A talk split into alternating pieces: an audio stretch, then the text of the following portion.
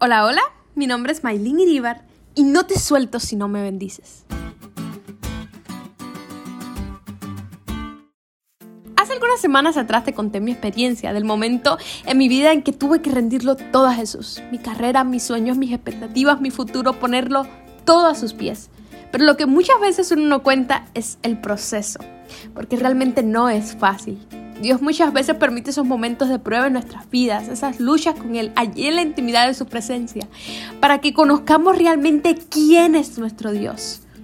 Allá por noviembre del 2018, aquí en Cuba se iba a realizar uno de los festivales más importantes de música a nivel internacional, en el cual yo iba a participar. Pero la fecha del concierto era viernes en la noche. Yo tenía 15 años aún y recuerdo ver a mis compañeros preparándose para el concierto en el cual yo quería tocar.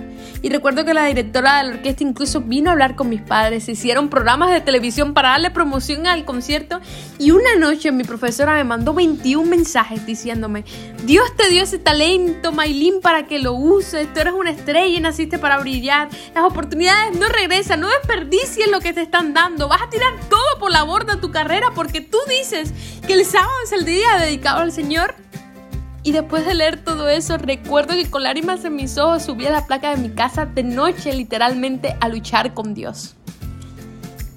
Y allí en medio de la oscuridad, con tantos pensamientos en mi cabeza, tan confundida, mi corazón gritaba, Dios, ¿para qué me trajiste hasta aquí? ¿De verdad tú estás guiando todo esto?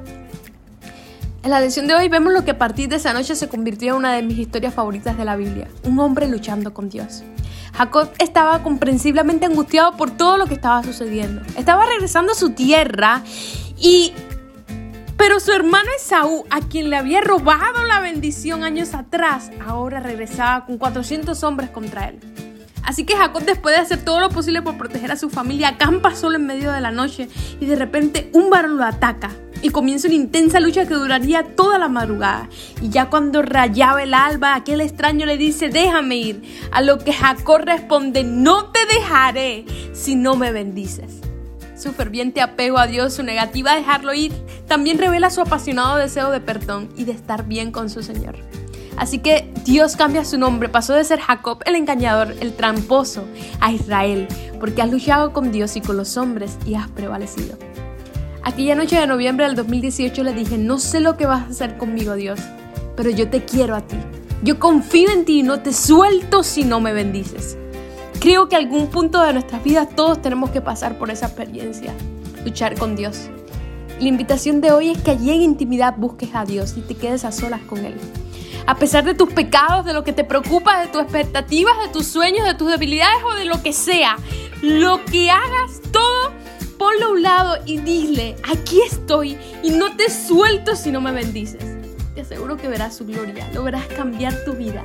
Y un día, cuando Él regrese, te dará una piedrecita con un nombre nuevo que conmemorará tu victoria.